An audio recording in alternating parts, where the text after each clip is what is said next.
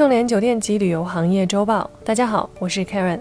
本期话题：抛弃零容忍，旅游股大涨。来自彭博社报道，在一份报告称，北京正在考虑退出其严格的零容忍政策后呢，中国的消费和零售股上涨。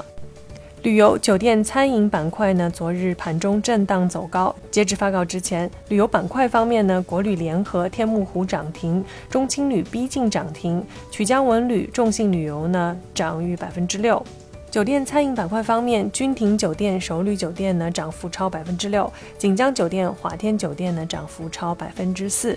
根据彭博社报道，消息一出呢，澳门博彩股一度上涨了百分之五点五，为两周以来最大的涨幅。航空公司和餐厅也大涨，中国国航有限公司和海底捞国际控股有限公司在香港上涨约百分之六。放宽规则可能是刺激中国股市反弹的必要催化剂。尽管基金经理们发出看涨的呼声，但今年中国股市呢依然低迷。